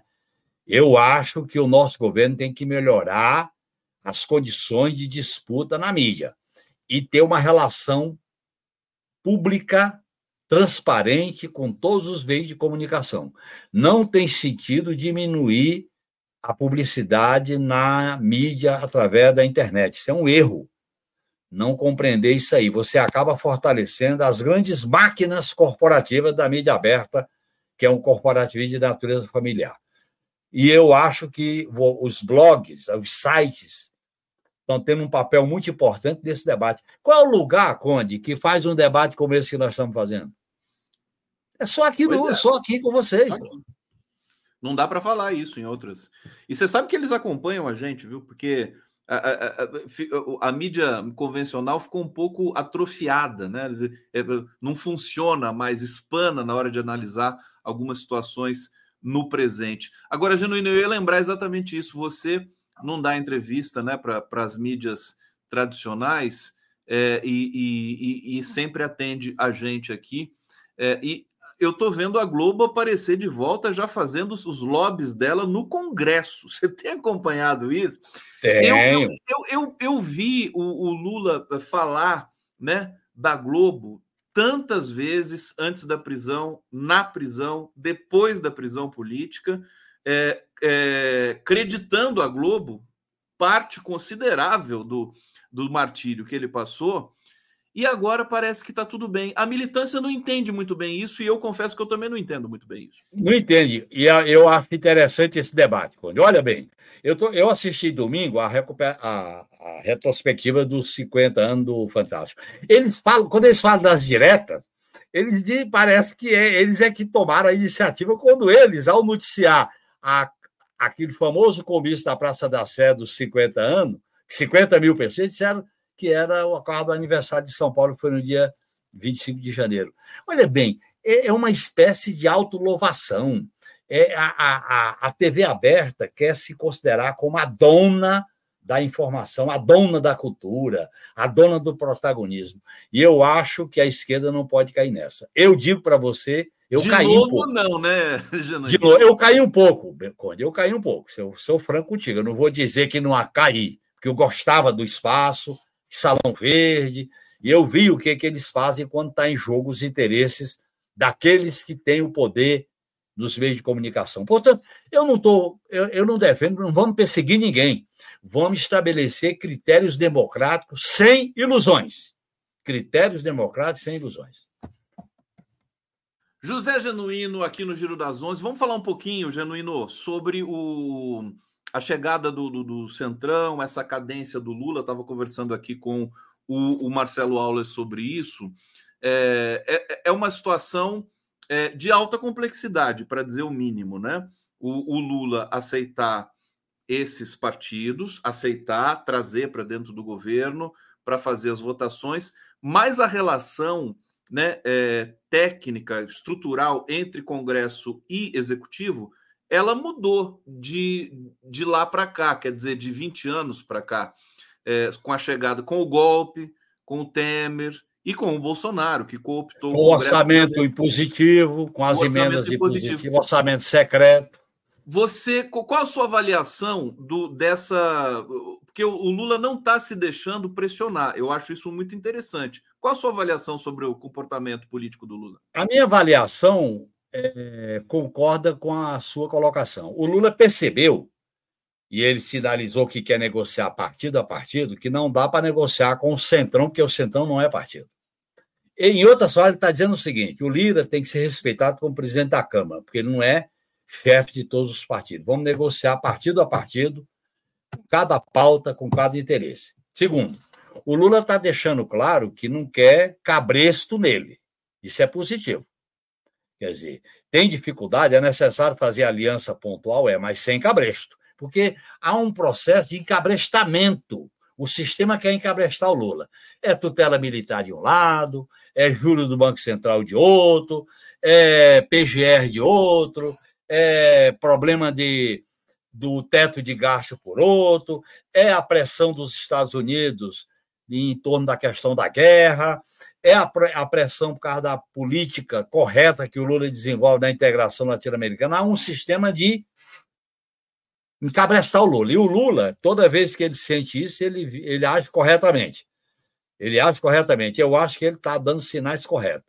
Eu quero discutir, eu é que vou dizer a hora e com quem. E vou discutir com cada partido, olho no olho. É assim que se faz. Eu acho que no começo, nós fomos eleitos, tivemos uma grande vitória, a gente se encantou um pouco, Conde, com aquele negócio, apoiamos rapidamente o, o, o Lira, vamos Sim. apoiar todo mundo, uma espécie de congraçamento geral. A política não é bem assim. Como nós governamos numa crise, nós temos que marcar posição, marcar território. É um governo de disputa e de enfrentamento. Eu acho que a esquerda tem uma tarefa fundamental. Na medida em que o governo faz essas alianças ao centro e à direita, a esquerda precisa se articular melhor. O sinal de apoiar o Boulos em São Paulo é muito positivo. A esquerda tem que se articular politicamente com um polo dentro do governo e fora do governo. Eu acho que isso é fundamental para ter esse tensionamento, é o que eu chamo de governabilidade tensionada, e eu espero que o Lula faça essas inflexões necessárias. Aliás, eu ia te perguntar mesmo sobre o apoio ao Boulos, porque isso mexe muito com a própria história do PT, que sempre teve um candidato a prefeito de São Paulo. É, e eu perguntando aqui para uma entrevistada, não me lembro agora. Ah, não, foi a. a claro que eu me lembro, a Helenira Vilela, que, que, que enfim, que, que, nós admiramos tanto, né, Janina? A Helenira claro. é fantástica. Ela disse: o apoio ao Boulos é um apoio gigantesco, enorme, pelo, pelo significado, né? Pelo significado. É, um, um, enfim, um, um, líder né, de movimentos sociais, é o Boulos, é, no momento em que é, você tem uma reorganização da, da esquerda no, no país. É, e o PT abrir mão disso Claro que vai indicar a vice, né? Como a gente espera. Agora, eu queria essa essa leitura tua, desdobrando o que a Helenira disse aqui. Por que, que é, um, é um apoio enorme? É, é eu acho que esse apoio, esse apoio enorme é, é uma visão diferente que eu acho que o PT tem que adotar de como fazer frente com os partidos da esquerda. Primeiro, nós temos que ganhar a confiança e eliminar certos preconceitos que existiram na história do PT e desses partidos. Segundo, o PT, para dirigir os interesses do povo em São Paulo, pode ser um candidato que não seja do PT. Assim como pode acontecer em outras cidades, viu? Não é só aqui em São Paulo, por exemplo. Eu acho que no Rio de Janeiro o melhor caminho era uma aliança com um candidato que está muito bem, que é do PSOL. É, a gente devia negociar isso aí. Ver, vamos ver como é que o PSOL vai fazer essa parceria nas cidades que a gente vai ter candidato, como em Natal, a Natália Bonavides, enfim, nós temos que fazer uma. A eleição é local, mas ela tem um espectro nacional enquanto articulação política. Eu defendo a tese de que a esquerda, PT, PCdoB, PSOL, parte do PSB, do PDT e movimentos sociais, a gente tinha que construir um polo, um bloco para fazer a disputa, para contribuir, para influenciar na eleição municipal e também no governo na defesa do governo. Eu acho que isso é uma demonstração de maturidade. Eu estava no lançamento do Boulos, no lançamento do apoio do PT ao Boulos, fiquei muito contente. Eu acho que é importante a gente tirar as rusgas que existem entre os partidos de esquerda e fazer uma espécie de confraternização política. Porque o que está em jogo, Conde, é muita coisa. O governo Lula não pode fracassar. O governo Lula tem que dar conta do recado. O povo brasileiro não tem direito a uma frustração. Nós temos que ser muito rigoroso para dar certo, porque o que está em jogo é um projeto de país. Olha para onde eles iam levar esse país. Se esses caras tivessem sido vitoriosos, a gente não estava aqui fazendo esse debate, né, Conde? Provavelmente não. Provavelmente não. Então nós temos que ver que tem muita coisa em jogo para a gente saber unir as forças, ter paciência, ter tolerância ter grandeza de como fazer esse trabalho de unidade da forças de esquerda. Chamar a responsabilidade, né? Cidadão, os Exatamente. Sociais, sociedade civil tem que tem que tem que estar é, tá sempre atenta, né? pressionar. O Lula pediu isso e a gente precisa participar, né? Não pode deixar claro. tudo por conta do governo, né, Genuíno? Ninguém é Você... é carneirinho. Ninguém é A carneirinho. política, a política é bela porque ela é uma obra dos seres humanos a partir dos interesses, a partir da sua visão de mundo, para construir melhores possibilidades. A política não pode ser escrava do Banco Central, dos mercados, de privatização. A política tem que estar a serviço da qualidade de vida. A política tem que produzir felicidade coletiva. Como diz aquele escritor francês, a felicidade coletiva é subversiva, né, Conde? Esse é o Genuíno. Genuíno, obrigado pela presença aqui no Giro das Onze. É, excelentes trabalhos aí. Eu sei que você passa a semana aí articulando uma porção de coisas. Desejo a, a mais bela semana para a gente. Ainda está na terça-feira, então a gente pode desejar ainda uma semana muito boa. Abraço, obrigado. Sempre um prazer, um privilégio. Muito obrigado, Conde. Um grande abraço para você. É uma honra ser entrevistado por você. José Genuíno.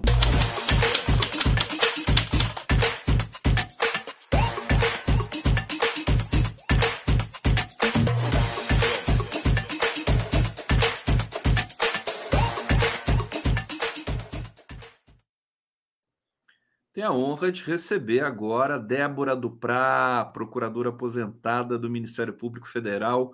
Saudade, Débora Duprá, das nossas lives em defesa dos povos indígenas, contra o marco temporal. Estamos cá juntos novamente para falar um pouco de Brasil, para falar um pouco desse momento importante. Acho que nós não nos encontramos desde que o Lula foi eleito, é, salvo engano, né?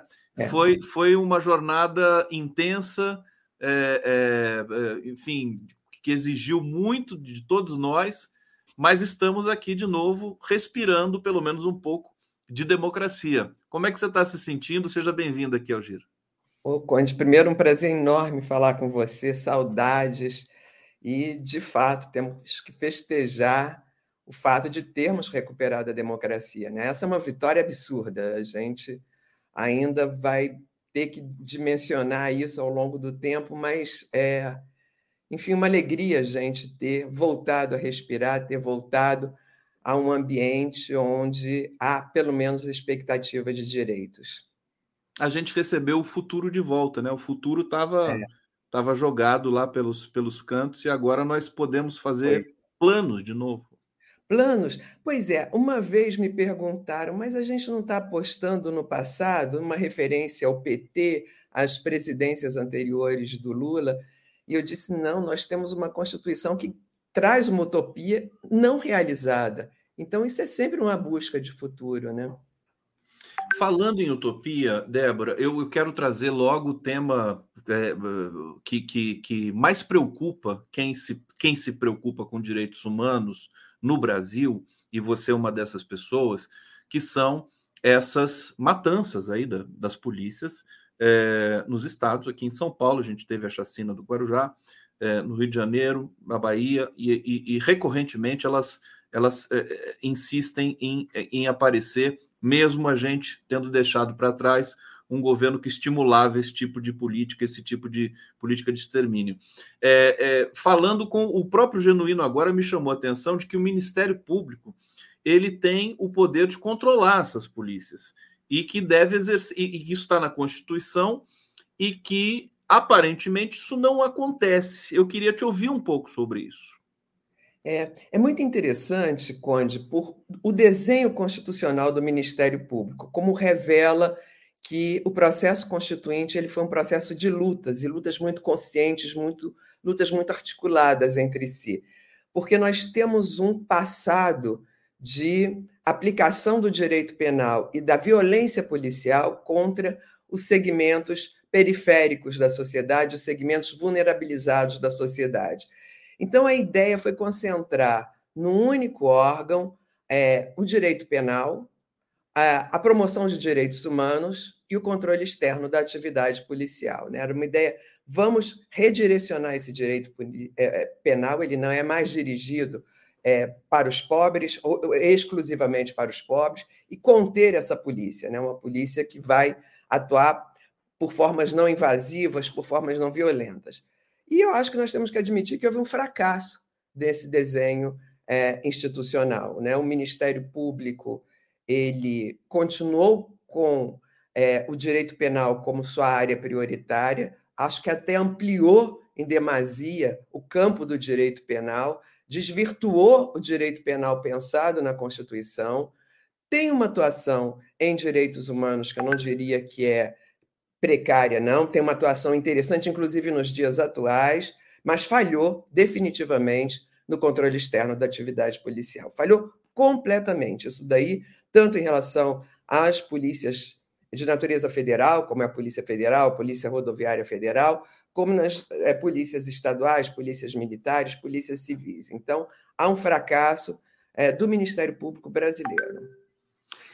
E, e, o que fazer nessa situação? A gente tem oportunidades é, é, batendo a porta, evidentemente, inclusive né, um novo governo, uma nova indicação para a PGR também. Eu acho que isso poderia ser, por exemplo, uma indicação para a PGR, pode ser um pontapé inicial para que se passe por uma reformulação dessa estrutura do, do Ministério Público?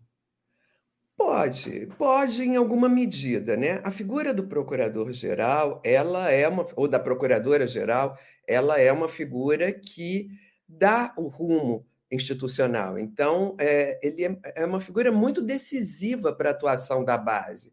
Né? Uma base ameaçada é uma base que vai, é, de certa maneira, é, atuar com é, é, mais comedimento, com menos ousadia.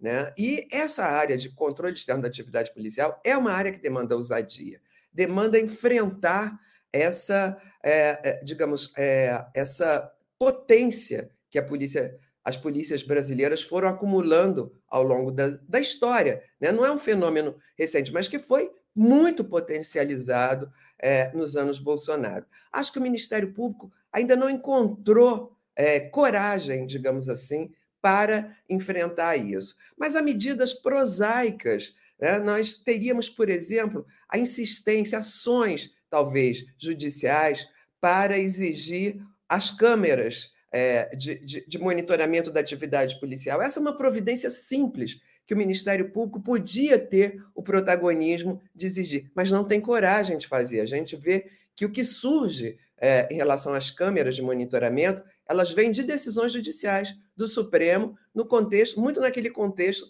da DPF das favelas, né, que não é uma ação também proposta, tampouco pelo Procurador-Geral da República. Então, eu acho que há sim o que fazer. O Procurador-Geral da República ou a Procuradora-Geral da República são figuras essenciais. O Conselho Nacional do Ministério Público tem uma atividade normativa que poderia é, ajudar. Né? Nós precisaríamos responsabilizar também procurar responsabilidade. Se tem procuradores e promotores responsáveis por essa tarefa, por que não estão fazendo? Né? Então, eu acho que há uma série de medidas a serem adotadas e que dependem muito do Procurador-Geral da República. E essas medidas dependem do Procurador-Geral e, e, da comunidade, do Ministério Público de maneira geral, dos, dos parlamentares, é, das discussões que, que, que, transcendem também aí outros tribunais. Como é que você vê essa é, é, não intervenção, mas essa, essa, esse comentário né, para aprimorar os processos, os protocolos do, do Ministério Público? Depende Pode vir de vários lugares? Não, não. não. É, por isso que eu digo que é uma questão fácil de resolver, que é, é o Conselho Nacional do Ministério Público poderia resolver. Eu vou te dar um exemplo que me aconteceu pessoalmente. É, eu assumi a Procuradoria Federal dos Direitos do Cidadão é, eu acho que dias após o afastamento da presidenta Dilma do cargo pelo início do processo de impeachment. E começaram movimentos é, em defesa da Dilma, em, em, movimentos de rua, manifestações de rua, e com uma reação policial extremamente violenta. Eu cheguei a presenciar, eu estava em São Paulo, adolescentes cobertos de sangue por, é, enfim, é, é cacetadas. É, porque estavam defendendo a Dilma. Porque estavam defendendo a Dilma. E aí eu fiz uma recomendação, fiz um ofício, não foi uma recomendação, um ofício ao é, governador de São Paulo, dizendo que eu, é, como Procuradora Federal dos Direitos do Cidadão, estava instaurando um procedimento para investigar a atuação da Polícia do Estado eh, de São Paulo em manifestações públicas, porque a gente ia ter também, é, já tinha previsão de outras manifestações. Eu fui imediatamente representada é, no, pelo, pelo Ministério Público de São Paulo, no Conselho Nacional do Ministério Público, e houve uma decisão liminar que eu não poderia fazer isso. Isso era uma responsabilidade exclusiva do Ministério Público de São Paulo, muito embora o Ministério Público de São Paulo não estivesse fazendo nada. Né? Então, nós temos uma, também uma história institucional de é, proteção àqueles que não fazem e de perseguição àqueles que tentam fazer de uma forma um pouco diferente. Não é fácil, né? Como diria não o, é Tom, o Tom Jobim, não é para amadores. É, Débora Duprá, eu queria falar um pouco sobre uh, as atividades aí últimas do, do Supremo é, e no sentido da, de, de, de, de, tentar entender se eles caminham, né? Se o Supremo caminha para é, uma, uma pacificação do Brasil no, no que diz respeito uh, ao uso das drogas. Que a gente teve o o, o voto do Alexandre de Moraes foi um voto importante né, sobre a, não, a descriminalização do porte eh, de maconha. Você acha que esse é um caminho para que a gente possa. Porque o, o, tráfico, inclusive pelas teses do Pedro Serrano, né, é o grande. Eh, essa coisa da, da, da, do rótulo né, do traficante é, é o grande motor da violência policial e urbana no Brasil, nos países do terceiro mundo, enfim, nos países em desenvolvimento. Pode ser o começo de um novo, uma nova concepção é, da questão da proibição de drogas no Brasil? É, com certeza, Conde. Já há estudos inúmeros, é, inclusive do PNUD, né, do Programa das Nações Unidas para o Desenvolvimento, mostrando que a guerra às drogas, que é uma política adotada desde os anos 80, ela fracassou e ela levou é, a, a, a uma violência policial extremada e a um ataque sistemático a direitos humanos, principalmente de grupos é, vulnerabilizados. Em todos os países do mundo é, em que houve superencarceramento por conta de guerra às drogas, o perfil do preso é exatamente correspondente ao preso brasileiro, preto, pobre, periférico. Né? Então, só para você ter uma ideia, Fernando Henrique Cardoso, lá atrás, é, coordenando uma comissão é, no âmbito da América Latina e depois mundial, já recomendava a descriminalização para consumo pessoal. Né? Então, é, é, é, é uma evidência científica, digamos assim, que é preciso você descriminalizar para você acabar com a criminalidade que se associou a essa criminalização, digamos assim. Né? O que eu acho é, é, é que o voto do Alexandre de Moraes, como o voto do Faquim, do Barroso, são votos que é, trazem algum alento, mas são ainda bastante tímidos. Porque o curioso é que eles partem de uma premissa é, constitucional, digamos assim, que o direito penal ele não se mete naquilo que é faz parte da intimidade do indivíduo. O direito penal ele só age quando há lesão a terceiro. Né? E o consumo ele só prejudica a saúde do indivíduo. Então, essa é uma premissa indiscutível. E aí não há razão para você limitar a decisão do Supremo apenas a cannabis, a, a maconha, que é o andar uh, desse julgamento. Né? Até agora, os votos majoritários, à exceção do ministro Gilmar, foi pela descriminalização apenas do porte da maconha. Esse é um ponto. O outro ponto é que há países que descriminalizaram estabelecendo uma quantidade específica a partir do qual é, já não pode mais é, é, ser traduzido como porte, né, como para consumo pessoal. O México, por exemplo, estabeleceu lá um percentual de gramas. E aí o que, que aconteceu? O judiciário começou a entender que toda vez que ultrapassasse aquele percentual era tráfico, imediatamente, sem examinar as outras circunstâncias do crime. Isso é fundamental é, que o Supremo enfrente, de dizer: olha, essa é uma quantidade, mas outras circunstâncias do crime podem levar à conclusão de que não é tráfico e sim consumo. Aliás, pelo princípio da presunção de inocência, a gente tem que presumir sempre que é para consumo pessoal. O tráfico ele tem que ser provado pela acusação. Não é uma prova simples. A outra coisa que, os estu... Eh, eh, que as pesquisas no Brasil evidenciam é que mais de 80% das condenações judiciais por tráfico, é, elas resultam exclusivamente da palavra do policial que realizou o flagrante. Entendeu? Então, é outra situação a ser enfrentada. Nós temos que ter provas concretas, trabalho de inteligência, porque o profissional ele já vai fazer a abordagem já é, é, é, digamos assim, é, já orientado né? pelo seu preconceito. Nós sabemos como é uma abordagem na zona periférica e na zona é, oligárquica das cidades. Né? Eu tive um caso, eu estou advogada pela, pelo IBCCRIM de um caso que é exatamente do perfilamento racial, em que um jovem ele está num carro conversando, a polícia chega, o carro vai embora, o jovem vai embora e ele é apreendido com uma quantidade mínima de cocaína. E aí dizem: não, mas é evidente que isso é local de tráfico. Mas como é evidente? Direito penal não tem evidência.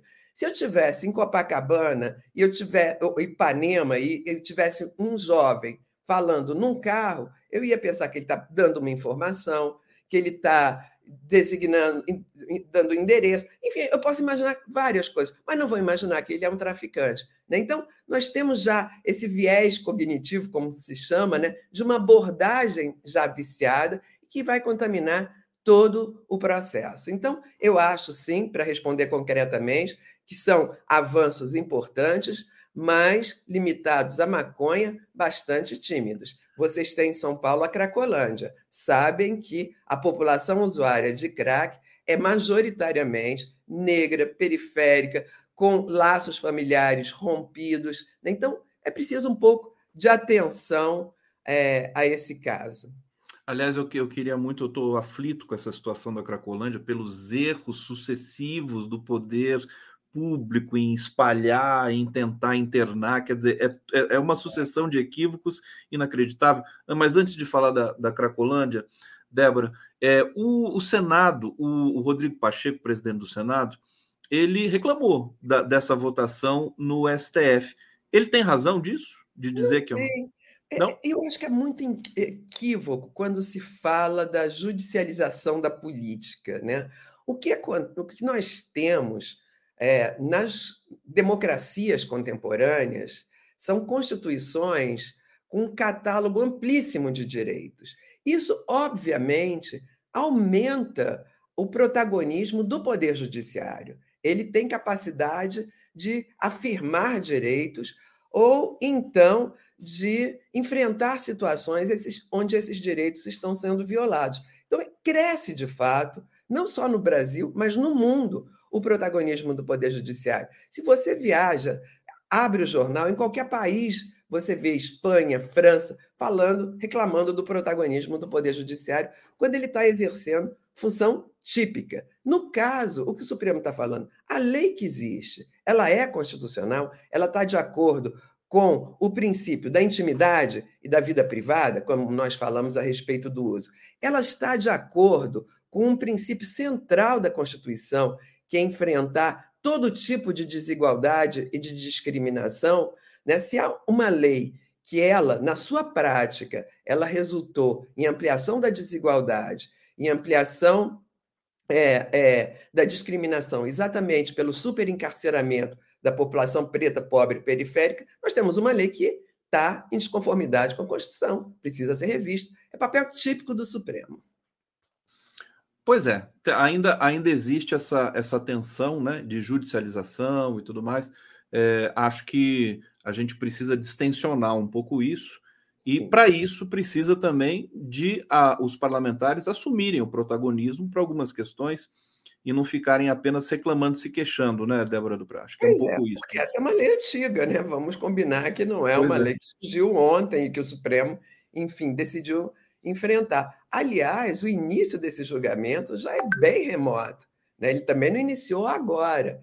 Então, é, é, ações propostas há muito tempo e sem nenhuma iniciativa do legislativo. Diria mais, Conde, se o legislativo viesse agora, nós sabemos que temos uma bancada da bala, da segurança pública robusta, se viesse a aprovar uma lei endurecendo a guerra às drogas, o Supremo teria que falar sobre a constitucionalidade dessa lei.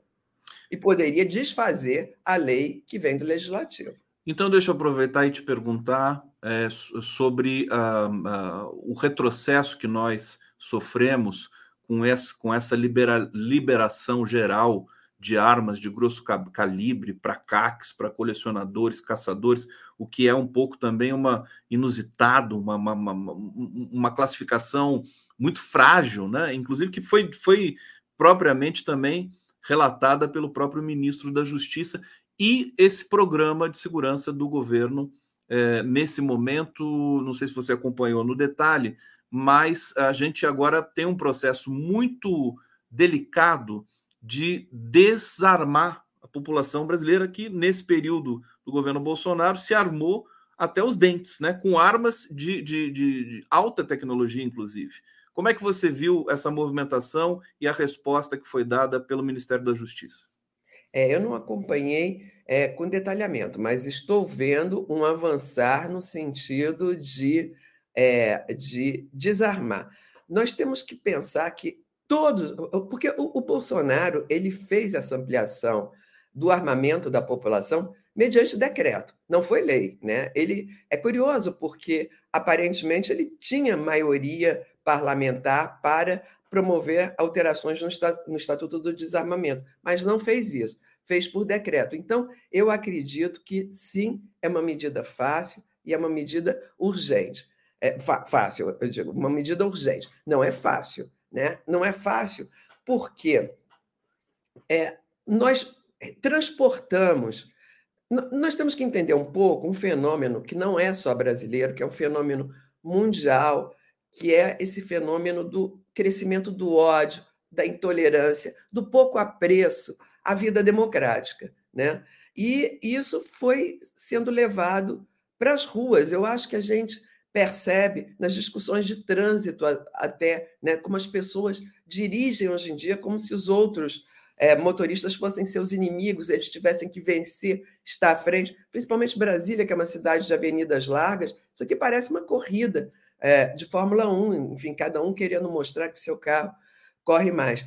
A arma na mão de uma população enfurecida, uma população alimentada pelo ódio, é uma coisa perigosíssima é, nos dias atuais. Eu não falo de perigo de democracia, eu falo perigo de vida mesmo. Né? E, nós temos associadas à, à, à, à violência a, a, a hiperestimulação dessa, desse sentimento pelas redes sociais, que é outro fenômeno que precisa ser analisado junto. Não adianta apenas é, pretender legislar é, é, no sentido de controlar as redes sociais. É preciso enfrentar aquilo que foi trazido pelas redes sociais, ou que foi, pelo menos, potencializado pelas redes sociais. Então, eu acho que a política de segurança pública ela tem que estar, sim, caminhando para o desarmamento. Eu acho que aquela cláusula final é, do referendo do Estatuto do Desarmamento ela era equivocada. Eu acho que a nossa Constituição jamais permitiu o armamento da população. O armamento Qual era a cláusula ser... final mesmo? Aquela que botava é, se a população aceita é, um referendo, um, um, plebiscito, se a população concordava ou não no, com o comércio de armas. E houve um, o plebiscito foi favorável ao comércio, à manutenção do comércio de armas. É, esse plebiscito, para mim, ele é um equívoco, sabe? Mas, é, na época, foi o que prevaleceu e o Estatuto do Desarmamento saiu com a possibilidade de comercialização restrita de armas. E sob controle rigoroso.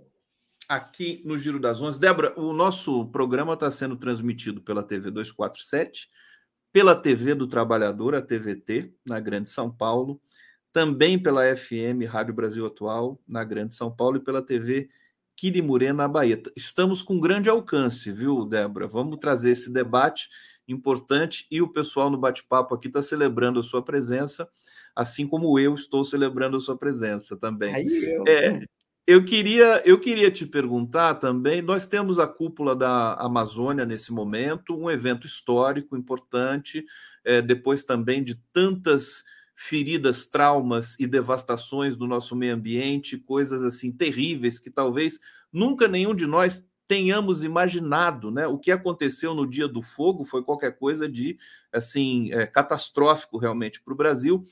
É, então nós temos o meio ambiente e as populações indígenas é, que participam dessa cúpula, ainda não no patamar em que eles gostariam, segundo eu pude apurar. É, queria saber de você, que sempre defendeu a causa dos povos indígenas, das demarcações também, ligada aí aos direitos humanos, como é que você está vendo a ação do governo com relação às nações indígenas no Brasil, depois de tudo que eles passaram também nesses últimos anos? Você tem gostado das ações? Por exemplo, ali, a retirada dos garimpeiros no território Yanomami foi, é, é, a gente comenta aqui, fantástica, quer dizer, foi, foi muito rápido. Agora, o desafio é gigantesco, Débora. Como é que é você está vendo isso? É gigantesco. É, eu, eu não sei se você se recorda, quando eu acho que a gente conversou sobre isso, eu fui designada pela sociedade civil para ser acusadora do Bolsonaro no Tribunal do Genocídio. Na PUC, é, né? Na PUC, é. E o crime de genocídio que eu identifiquei foi exatamente em relação às populações, aos povos indígenas, é, é, por conta da Covid, do, do, do que aconteceu na Covid, mas principalmente pela invasão de seus territórios. É, havia um estudo, havia vários estudos, mas havia um estudo do CIMI, é, no ano que nós fizemos o, o, o, o, Tribunal do Genocídio, que foi em 2020, um estudo do CIMI que mostrava que as áreas indígenas elas estavam ocupadas, invadidas, em 25 estados da federação. Você imagina isso? Né? Foi uma, uma autorização generalizada para invadir. Então, eu acho que o governo ele já começa muito bem, primeiro, criando um ministério, né? falando: olha, essa é uma questão que está na esplanada, ela importa, né? tem a simbologia de existir. E a outra, logo no início, é, é, dois atos que eu acho belíssimos, me, me emocionam, que foi a ida do presidente Lula ao acampamento Terra Livre, tinha ido nas eleições, mas volta uma vez eleito. Isso eu acho, né, o meu compromisso afirmado atrás é o compromisso que permanece agora. Eu gosto muito das simbologias. A terceira coisa foi também no dia 19 de abril avançar com é, a homologação de áreas que estavam prontas para homologação. A homologação é o último ato do processo administrativo. Isso depois de uma paralisia de quatro anos sem homologação de área alguma, salvo um caso por determinação judicial. Né? Então, é, há sinais muito evidentes. Agora, é, a reunião, agora, a cúpula da Amazônia, traz desafios enormes para o país e para o mundo. Né? Nós sabemos que estamos condenando as gerações futuras a não mais sobreviverem caso persistamos com esse modelo econômico né? É preciso, portanto, discutir o modelo econômico que movimenta as economias locais, regionais e mundial. Né? E aí eu acho que nós não saímos dessa crise sem resolver questões históricas, como a colonização. Né? É hora de nós fazermos esse acerto de conta, porque nenhum país individualmente dá conta de resolver essa situação. O esforço é global e é um esforço que agora precisa entender que nós só conseguimos mudar os modelos da América, principalmente, que foi vocacionada pelo, processo, pelo projeto colonial a ter atividades é, extrativistas de alto impacto, a ter modelos econômicos de produção de commodities de alto impacto ambiental. Como é que nós resolvemos isso sem o concurso das outras nações? Débora Dupra, eu fico sempre impressionado com o preparo da Débora. Ela, ela, ela pode falar de todos os temas, conhece todos os dados, né, as necessidades históricas, as demandas históricas. E aí eu vou ter que fazer uma pergunta, Débora. Eu sei que é difícil para é, atores no, no, é, discursarem em causa própria, mas a pergunta que aparece aqui no chat é do Pedro Cordeiro, doutora Débora estaria disponível ao STF se solicitada. Lembrar que é, o teu nome sempre foi muito comentado, inclusive pro, pelo Partido dos Trabalhadores, por setores da esquerda. Eu me lembro do ano passado, o teu nome aparecendo muito forte. E eu queria saber de você, quer dizer, a Rosa Weber vai se aposentar, Há uma pressão, inclusive, para o presidente Lula indicar uma mulher. a, já tem mulheres no páreo. Você se coloca nessa condição? Como é que você é, pode responder para a gente essa possibilidade? Conde, olha, me colocar não me coloca. Eu confesso que eu acho até uma certa arrogância. Por que, que de repente, né, eu sou uma pessoa que acho que tenho credenciais para isso? Agora, obviamente que se um convite for feito, ele não será recusado. Eu acho o Supremo um espaço absolutamente estratégico para a gente avançar na democracia e avançar em algumas coisas que vão muito mal, como, por exemplo, o mundo do trabalho. Né? A gente teve a reforma trabalhista que foi endossada e piorada pelo Supremo. Né? Então, acho que temos desafios dentro daquela corte muito importantes. Eu sempre me recordo, com muita satisfação, daquele período de interinidade, meu período de interinidade, que eu pude provocar o Supremo. E o Supremo, uma vez provocado, ele é capaz de dar respostas muito interessantes. Né? Então, eu acho que é um espaço que não pode ser é, é, abandonado de forma. Aliás, tem, tem duas indicações no horizonte, que também é da PGR. Agora, eu não sei na PGR se, se procuradores que se aposentaram ainda podem, é. poderiam, não, não podem mais. Né? Eu acho que não pode, porque não as pode. pessoas lembram. Eu acho que não pode. Eu, eu, eu, eu defendo que não possa. Sim. É, até porque eu saí e fui para a advocacia, ainda que seja só uma advocacia pro bono, uma advocacia de direitos humanos é uma advocacia. Essa porta giratória ela não me agrada, sabe? Uhum. É, eles trazem um exemplo do Sepúlveda Pertence, que era é, advogado, é, era aposentado do Ministério Público do DF. Mas o Pertence ele foi é, nomeado na vigência da Constituição de 87. E aí permaneceu no cargo é, é, depois da Constituição de 88 até ser ir para o Supremo Tribunal Federal. Então é outra, é uma situação absolutamente diferente. Débora do Prado, eu estou me lembrando aqui que os 22, eh, você passou 22 dias à frente da PGR e foram os 22 dias mais intensos que a, a PGR já viveu, pelo menos na quantidade de coisas que você pôde fazer naquele momento, foi uma coisa incrível. Esse livro dos 22 dias já vai sair, Débora? Não, não vai. Você imagina se a CCJ fica sabendo ou se lembra desses 22 dias. Né? Tem marcha da maconha, tem aborto, tem é, é, registro civil de população trans, tem de tudo. Então, enfim. Você entrou no Ministério Público, Débora, é, um ano antes da Constituição, né? Inclusive, você falou que em 87, você entrou em 87 e a Constituição foi 88. Lembra um pouco desse momento? Como é que foi na tua vida? Pois é, foi um. Você sabe que foi é, uma epifania, eu diria assim. é, é, muito interessante. Eu estava vendo, é, é, talvez o Jornal Nacional, e vi uma atuação do Sepúlveda Pertence em relação ao Parque Nacional do Xingu. Eu falei, gente, eu, que era uma pessoa que não me entendia no mundo do direito, no mundo da advocacia, falei: é isso que eu quero fazer. Eu quero trabalhar com indígena. E aí fiz concurso.